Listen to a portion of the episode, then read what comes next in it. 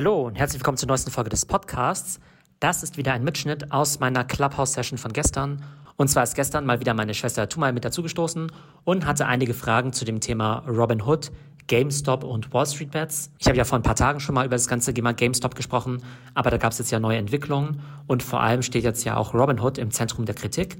Also welche Rolle spielt hier Robinhood und welche Aussichten hat deren Börsengang dieses Jahr jetzt überhaupt noch, nachdem sie jetzt eben mitten in dieser Kontroverse waren. Also auf jeden Fall eine ganz spannende Folge für alle, die sich für den Robinhood-Skandal interessieren.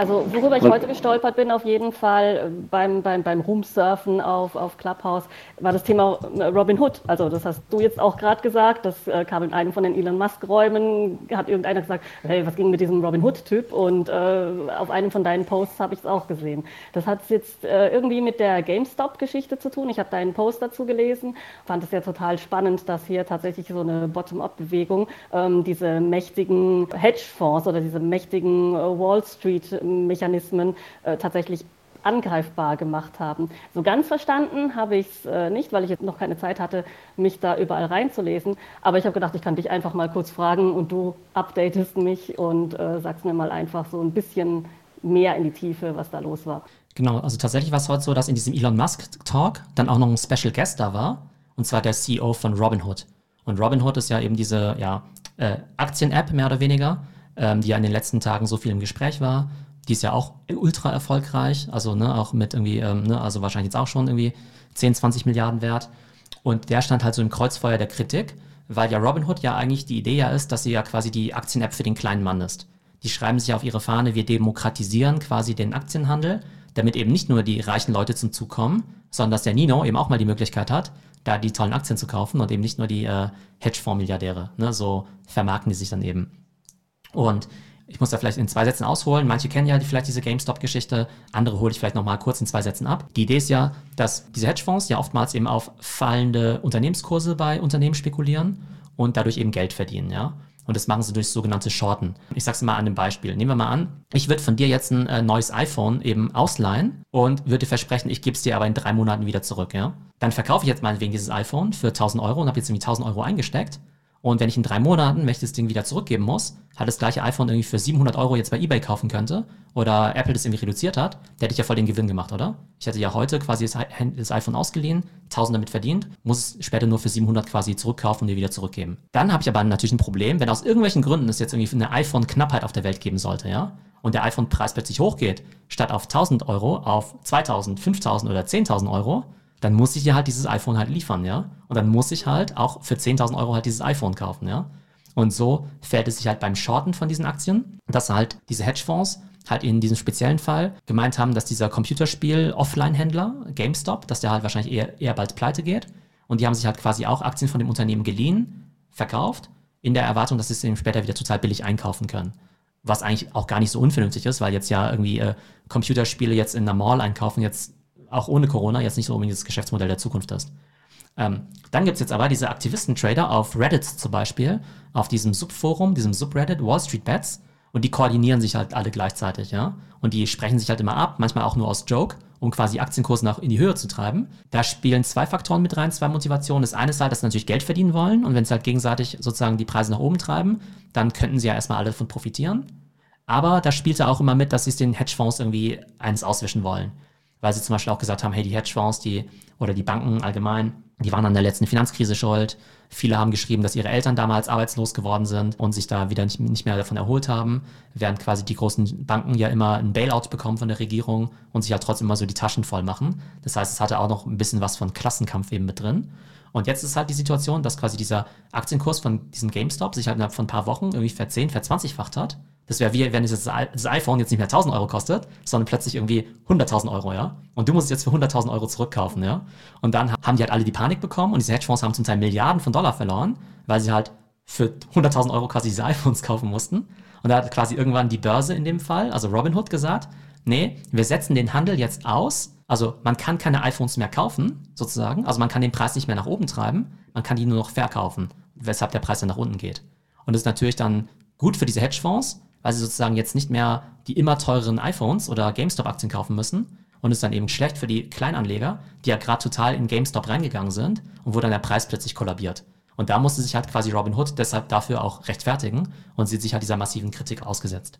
Also eins habe ich da an der Geschichte jetzt noch nicht ganz verstanden. Wie ging das Ganze denn los? Also das gab diese Reddit-Subgruppe, die haben sich ähm, irgendwie darüber unterhalten und die haben ja irgendwie davon Wind gekriegt, dass das Ganze passiert. Also das heißt, die müssen ja, die müssen ja diese Informationen am Anfang gehabt haben und sich dann verabredet haben. Das ist ja alles öffentlich zugänglich auch. Also wie, wie kann sowas so eine Dynamik bekommen? Also grundsätzlich muss man sagen, dass halt so Aktienkultur mittlerweile ziemlich Mainstream geworden ist, weil sich halt viele Leute natürlich auch für so populäre Aktien wie zum Beispiel Tesla oder Apple natürlich interessieren. Und weil jetzt auch gerade während der Pandemie die Leute halt zu Hause rumsitzen, denen langweilig ist, sich mit Aktien beschäftigen, sie zum Teil aber sogar viel Geld haben. Also es ist gar nicht so, dass jetzt alle pleite und arbeitslos sind, sondern die meisten haben sogar mehr Geld als vorher. Also wenn sie nicht ihren Job verloren haben, hast du mehr Geld als vorher, weil du nicht mehr reisen gehst, weil du nicht zum Essen gehst und so weiter. Die Leute haben vielleicht vorher immer gezockt auf Sportevents und jetzt gibt es halt auch keine Sportevents mehr. Jetzt zocken sie halt eben auf Aktien, ja. Das heißt, es ist ja echt so ein Volkssport geworden. Und das kennst du ja manchmal, wenn du durch TikTok gehst, dann gibt es ja echt solche Aktien-Memes, ja. Das heißt, nennt man jetzt auch immer so Meme-Aktien. Das heißt, eine Aktie wie GameStop ist so gesehen gar kein ernstzunehmendes Unternehmen mehr. Da fragt auch keiner mehr danach, ob sozusagen der Aktienkurs irgendwas mit den Geschäftsaussichten zu tun hat. Ist einfach nur ein Meme, den halt irgendwie alle geil finden. Da machen sie halt immer so Emojis, irgendwie so GameStop to the Moon, ja. Also ne, mit dieser Rakete, ja, irgendwie ab, ab zum Mond, also quasi mit dem Aktienkurs. Dann werden ja diese Aktien ja immer abgekürzt. Die haben ja immer solche Börsenticker-Symbole. GME heißt es in dem Fall für GameStop. Und da gibt es jetzt halt immer so eine Liste von so Aktien, also von so Meme-Stocks, wo sozusagen dann immer alle schreiben irgendwie GME, AMC für so eine Kinokette, NOK für Nokia, was ja logischerweise auch eine Schrottaktie ist, ja. Und dann gibt es halt immer diese zehn Meme-Stocks und dann machen sie halt immer dieses To the Moon ne, quasi irgendwie nach oben. Und dann gibt es halt auch noch so ein Ding, dass ähm, in der Subkultur, dass sie halt sagen, wenn jetzt alle die Aktien nach oben treiben, aber auf einmal dann irgendwie alle aussteigen, dann fällt der Kurs ja wieder. Und dann kannst du ja sozusagen ja diesen Hedgefonds ja auch keins mehr auswischen. Und deshalb sagen sie auch immer, hold the line, ja. Hold the line. Fast wie in so einem Kriegs, äh, Kriegsszenario, ja. Also bloß nicht verkaufen. Ihr dürft jetzt, jetzt quasi nicht irgendwie ähm, abspringen, sondern hold the line. Das ist irgendwie eine ganz interessante Subkultur, wo ich jetzt auch gar nicht so tief drin bin. Aber vielleicht noch zu deiner Frage. Zum Teil ist es öffentliche Information. Welche Hedgefonds welche von diesen Short-Positionen gekauft haben, also welche Wetten die abschließen. Das heißt, das kannst du eben einsehen und wenn du jetzt der Meinung wärst, du ja, willst den eins auswischen, dann kannst du natürlich sozusagen gegen deren Wette spekulieren, indem du halt Aktien kaufst, zum Beispiel auf GameStop, oder auch Aktienoptionen kaufst, die halt irgendwie ja, in der Erwartung, dass der Kurs vielleicht mal nach oben geht. Ja, also super spannende Geschichte auf jeden Fall. Ja, vielleicht noch kurz zu Robinhood. Also man sollte ja meinen, dass es da voll den Shitstorm gibt. Also, ne, wie gesagt, die haben dann ja quasi den Aktienhandel erstmal ausgesetzt mit diesen Meme-Stocks. Und dann hat halt irgendwie einer auf Wall Street Bets einfach nur, nur mal geschrieben, okay, jetzt Robinhood boykottieren, beziehungsweise eine Ein-Sterne-Bewertung im App Store geben, also die schlechteste Note. Und dann hat irgendwie quasi Robinhood innerhalb von einer Stunde 200.000 Ein-Sterne-Bewertungen kassiert. Das heißt, da ist halt dieser Aktivismus auch voll krass, wie schnell es halt heutzutage alles geht. Und man sollte meinen, dass es halt voll der Super-GAU ist. Aber dadurch war natürlich Robinhood überall in der Presse. Wie sagt man immer? Genau, schlechte PR ist besser als keine PR. Und deshalb waren die halt überall in der Presse. Robinhood jetzt in den USA über, immer auf Platz 1 jeden Tag in den Download-Charts. Und die wollen ja dieses Jahr an die Börse gehen. Zuletzt haben die so eine private Bewertung von so 14, 15 Milliarden gehabt. Jetzt hätte man, hätte es passieren können, dass es halt für sie ein Super-GAU ist. Aber ich glaube, jetzt, jetzt einfach alle total in Robinhood reingehen, auch als Endkunden, weil sie jetzt eben erst entdecken, dass es sowas überhaupt gibt. Ich kann mir vorstellen, dass die Firma dieses Jahr an die Börse gehen wird, vielleicht zu einer Bewertung von 50 Milliarden Dollar, was dann ja so viel wäre wie so ein BMW. Das heißt, es ist halt so eine kleine Aktien-App, über die du kostenlos traden kannst. Trade Republic ist quasi das deutsche Pendant davon, vielleicht auch ein Copycat, also die haben sich sicherlich inspirieren lassen. Vielleicht da noch ganz wichtig. Das Interessante an Robinhood ist ja, dass sie kostenlose Trades durchführen. Ich zum Beispiel bin relativ oldschool auf Consors unterwegs, wenn ich Aktien kaufe und muss da halt immer ein paar Euro Gebühren zahlen für jeden Trade. Jetzt bietet Robinhood sowohl Aktien als kostenlosen Trade an, also ich muss keine Gebühren zahlen, als auch Optionen und gerade Optionen sind in der Regel relativ teuer. Wie verdient jetzt eine App Geld, die Millionen von Kunden hat? Oder was meinst du? Äh, die haben Millionen von Kunden, von denen sie kein Geld bekommen. Wie verdient jetzt Robinhood Geld? Ja, das wäre meine nächste Frage gewesen. Also machen die Werbung auf ihrer App oder ähm, also die, wenn die eben keine Verwaltungsgebühren nehmen oder nicht so wie Banken arbeiten, dass sie dann für ja, jede Transaktion sich noch ein bisschen was in die Tasche stecken. Wie, wie halten die sich? Wie bezahlen die ihre Infrastruktur und den ganzen Service? Bei Facebook ist es ja auch so, dass wir das ja alle kostenlos benutzen und Instagram ja auch. Und dort ja sozusagen die Firmen ja sozusagen, ne, die Werbekunden ja Geld zahlen an Facebook und dadurch Facebook dann eben Geld verdienen, quasi mit unseren Daten, ja. Und da gibt es ja immer diesen schönen Satz, ähm, wenn du nichts für das Produkt zahlst, bist du selber das Produkt. Und das ist bei Robinhood dann eben genauso. Was passiert da? All diese Orders, die halt ausgelöst werden, also die wir jetzt als Kleinanleger machen, die werden sozusagen als, ähm, also kann es nicht hundertprozentig erklären, weil es relativ technisch ist, ja, aber das ist quasi der sogenannte Order Flow und der wird sozusagen an so einen Hedgefonds weitergeleitet, ja. Und der Hedgefonds ist zum Teil auch da, daran beteiligt, diese Transaktionen auch zum Teil auch durchzuführen. Aber vor allem kriegen sie halt dann ganz viel Information. Und zwar zum Teil Informationen, die sie selber nutzen können, um eigene Trades zu machen. Und da sie die Informationen ja vorher haben, haben sie einen gewissen zeitlichen Vorteil. Und gerade in diesem Hedgefonds-Business kommt es ja zum Teil auf Millisekunden an, dass du halt einfach vorher weißt, in welche Richtung sich ein Kurs bewegt. Und so gesehen schiebt Robinhood halt die ganzen Daten von seinen Kunden halt an diese Hedgefonds rüber und hat natürlich dann einen riesigen Interessenskonflikt, weil wenn du jetzt sagen willst, okay, die müssen sich jetzt entscheiden, stehen sie auf Seite der Hedgefonds oder auf Seiten eben der äh, Privatanleger, dann ist halt so, dass halt sie mit diesen Privatanlegern halt noch keinen Cent Geld verdient haben, aber dafür immer hunderte Millionen von diesen Hedgefonds bekommen. Und von daher gibt's halt ganz viele natürlich Verschwörungstheorien, dass jetzt halt gesagt wird, hey, ähm, Robinhood ist im Zweifelsfall immer auf Seiten der Hedgefonds, immer auf Seiten der großen Venture Capital Firmen. Und Robinhood, die dementieren es natürlich und sagen, hey, das waren irgendwie regulatorische Gründe oder technische Gründe, weshalb sie eben nicht mehr so viel äh, Volumen auf diesen GameStop äh, traden konnten. Also das heißt, sie machen quasi diese, diesen, diesen ganzen Geldflow oder diesen ganzen Wirtschaftsflow, der eigentlich die Hedgefonds äh, wahnsinnig viel Recherchearbeit kosten würde und ähm, tausende von äh, Analysten beschäftigen würden, die machen die auf einen Klick verfügbar. Also sie ersetzen jetzt nicht unbedingt die ganzen Analysten. Also solche Fonds, die müssen ja immer Entscheidungen treffen, in welche Aktien sie einsteigen, zu welchen Preisen sie kaufen, verkaufen zu welchem Zeitpunkt und so weiter. Und je mehr Daten, desto besser. Und wenn du jetzt halt auf einmal quasi Zugriff hast zu einem der größten Datenpools von diesen ganzen Kleinanlegern, das ist natürlich ein riesiger Schatz. Wenn Robinhood dann nur, nur jetzt 100.000 Kunden hätte, dann wäre das natürlich nicht so relevant. Wenn sie jetzt aber irgendwann irgendwie, weiß nicht, vielleicht zig Millionen von Kunden haben oder 100 Millionen von Kunden, dann haben sie natürlich ein riesiges Datenreservoir. Im Endeffekt ist es ja dem Endkunden ja meistens dann doch egal. Also jetzt verstehen vielleicht manche zum ersten Mal, dass sie quasi das Produkt sind. Das haben die Leute aber bei Facebook und Instagram auch verstanden und sagen sich ja trotzdem, nee, für Instagram werde ich noch nicht mal 1 Euro zahlen. Und wenn ich halt Werbung bekomme, meine Daten verkauft werden, ist für mich in Ordnung. Und so wird es bei Robinhood am Ende wahrscheinlich auch so sein, dass sie halt sagen, ja, okay, gut, ich kann meine kostenlosen Trades machen und ist mir doch egal, ob jetzt meine Daten da an den Hedgefonds verkauft werden. Kaufst du dir Robinhood-Aktien, wenn sie an die Börse gehen? Also erstmal würde ich gerne Robinhood benutzen. Das gibt es ja in Deutschland nicht. Ich wollte mich für Trade Republic registrieren, aber da musst du ja quasi dich in der App registrieren und dann gibt es ja noch diesen Verifikationsprozess dass du ja quasi ähm, ne, so deinen Personalausweis neben dein Gesicht halten musst, ähm, quasi per Kamera und andere Leute dich verifizieren. Derzeit ist halt so krass, weil alle solche Konten eröffnen wollen, dass ich da gar nicht zum Zug komme. Jedes Mal, wenn ich die Verifikation abschließen möchte, dann heißt es ja 50 Minuten Wartezeit oder sowas, ja. Das heißt, ich glaube, der Trade Republic, den sie halt auch gerade die Bude ein. Genauso auch wie bei diesen ganzen Kryptobörsen. Da will jetzt auch gerade jeder Kunde werden. Das heißt, es ist irgendwie total krass. Alle sind irgendwie der Meinung, sie müssen irgendwie ihr Geld in Sicherheit bringen. Bargeld ist nichts mehr wert. Wir müssen jetzt in Aktien gehen, wir müssen in Bitcoin gehen, in Ethereum, wir müssen in äh, GameStop gehen, in Meme-Stocks. Das ist eine ganz spannende Dynamik und klar gibt es halt viele Leute, die damit eher schlechte Entscheidungen treffen werden, weil sie halt sehr unerfahren sind, was das ganze Thema angeht.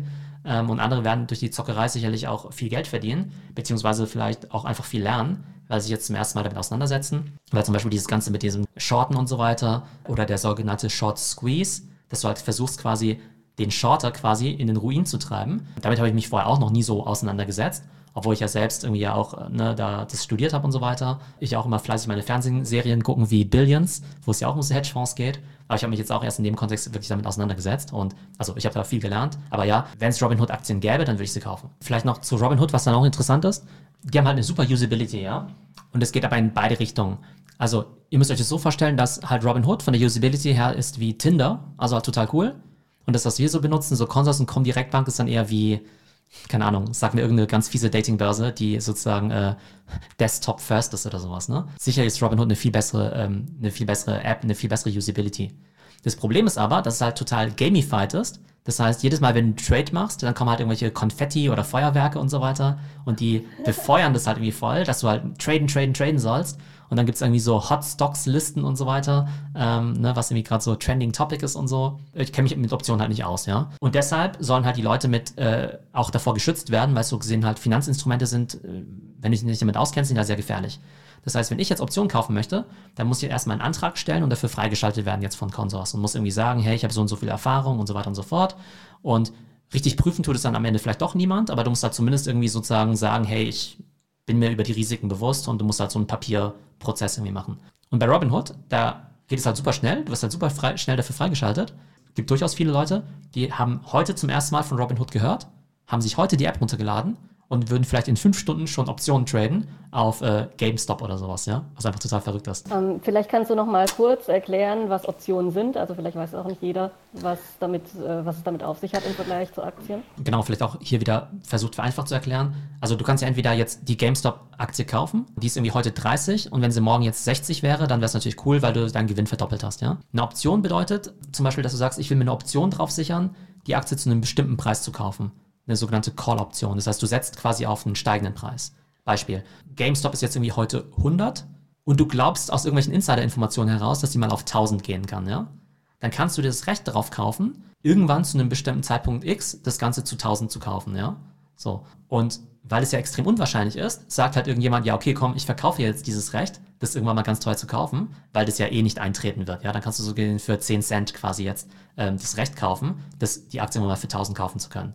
Wenn es jetzt aber so wäre, dass die Aktie theoretisch jetzt irgendwie auf 2000 geht, ja, dann hast du ja quasi dir für 10 Cent das Recht gesichert, was zu 1000 zu kaufen, was dann aber 2000 wert ist. Das heißt, du hast so gesehen 1000 Euro Gewinn auf die Aktie gemacht, ne? Und hast dir aber eigentlich das Recht dafür nur für 10 Cent eben eingekauft. Ich für mich jetzt als Laie hört sich das für mich wie Wetten an.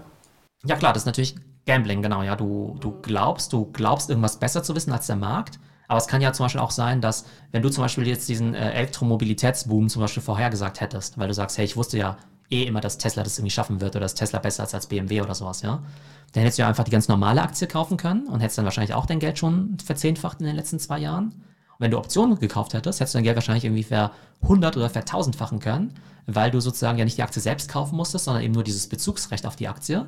Und dass dieses Szenario, wo Tesla heute steht, ne, irgendwie 15 mal so viel wert wie BMW, das ist halt so unwahrscheinlich. Das wäre wie wenn ich dir jetzt sagen würde, wenn an Weihnachten es irgendwie 50 Grad hat, dann gebe ich dir irgendwie eine Million Euro oder sowas. Ja, ist ja irgendwie sehr unwahrscheinlich. Ja, wenn es aber doch eintritt, das ist natürlich für dich, für dich eine gute Sache. Bedeutet aber auch, dass solche Optionen auch komplett wertlos werden können. Ähm, nehmen wir an, ich kaufe jetzt nur diese GameStop-Aktie meinetwegen, jetzt für 30 Euro. Dann kann es halt sein, dass die auf 15 runtergeht. Aber da habe ich ja immer noch eine Aktie, die 15 eben wert wird. Wenn ich jetzt aber sage, ich habe eine Option gekauft mit der Perspektive, dass ich das mal für 1000 kaufen darf und in sechs Monaten, aber in sechs Monaten ist die Aktie halt irgendwie nur bei 100 Euro, dann wird mir ja niemand jetzt diese Option abkaufen, um halt irgendwie eine Aktie für 1000 Euro kaufen zu können, die eigentlich nur 100 Euro wert ist. Das heißt, da hast du halt das Risiko, dass du Komplettverlust äh, erleidest. Hm. Also das Geld, was ich da bezahle für eine Option, ist, äh, damit kaufe ich nur dieses Recht. Ich habe dann noch kein Stück von der Aktie. Also dieses Geld ist dann weg, wenn mein Ziel nicht erreicht wird. Genau, das ist komplett weg.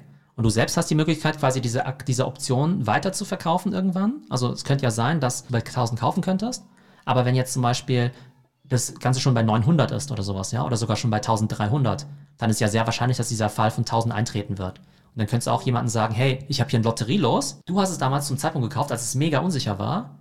Und jetzt ist es aber schon extrem sicher und deshalb ist das Lotterielos an sich jetzt schon viel wertvoller geworden. Und dann reichst du es meinetwegen einfach an den Nino weiter.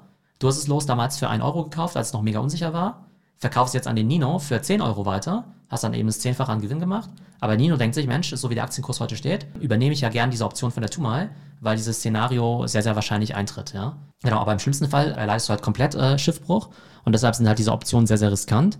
Und deshalb ja, sollten sozusagen normale Leute oder Leute mit wenig Erfahrung eigentlich damit nicht handeln. So, das war der Auszug aus unserer Clubhouse-Session. Wie gesagt, ich bin jeden Abend live um 21 Uhr. Super spannende Themen und Experten. Am Samstag hatten wir den CEO von Westwing da. Diese Woche viele China-Experten zum Thema TikTok, Douyin, chinesische Creator Economy. Also super spannend. Schaltet auf jeden Fall ein. Jeden Abend um 21 Uhr. Ciao.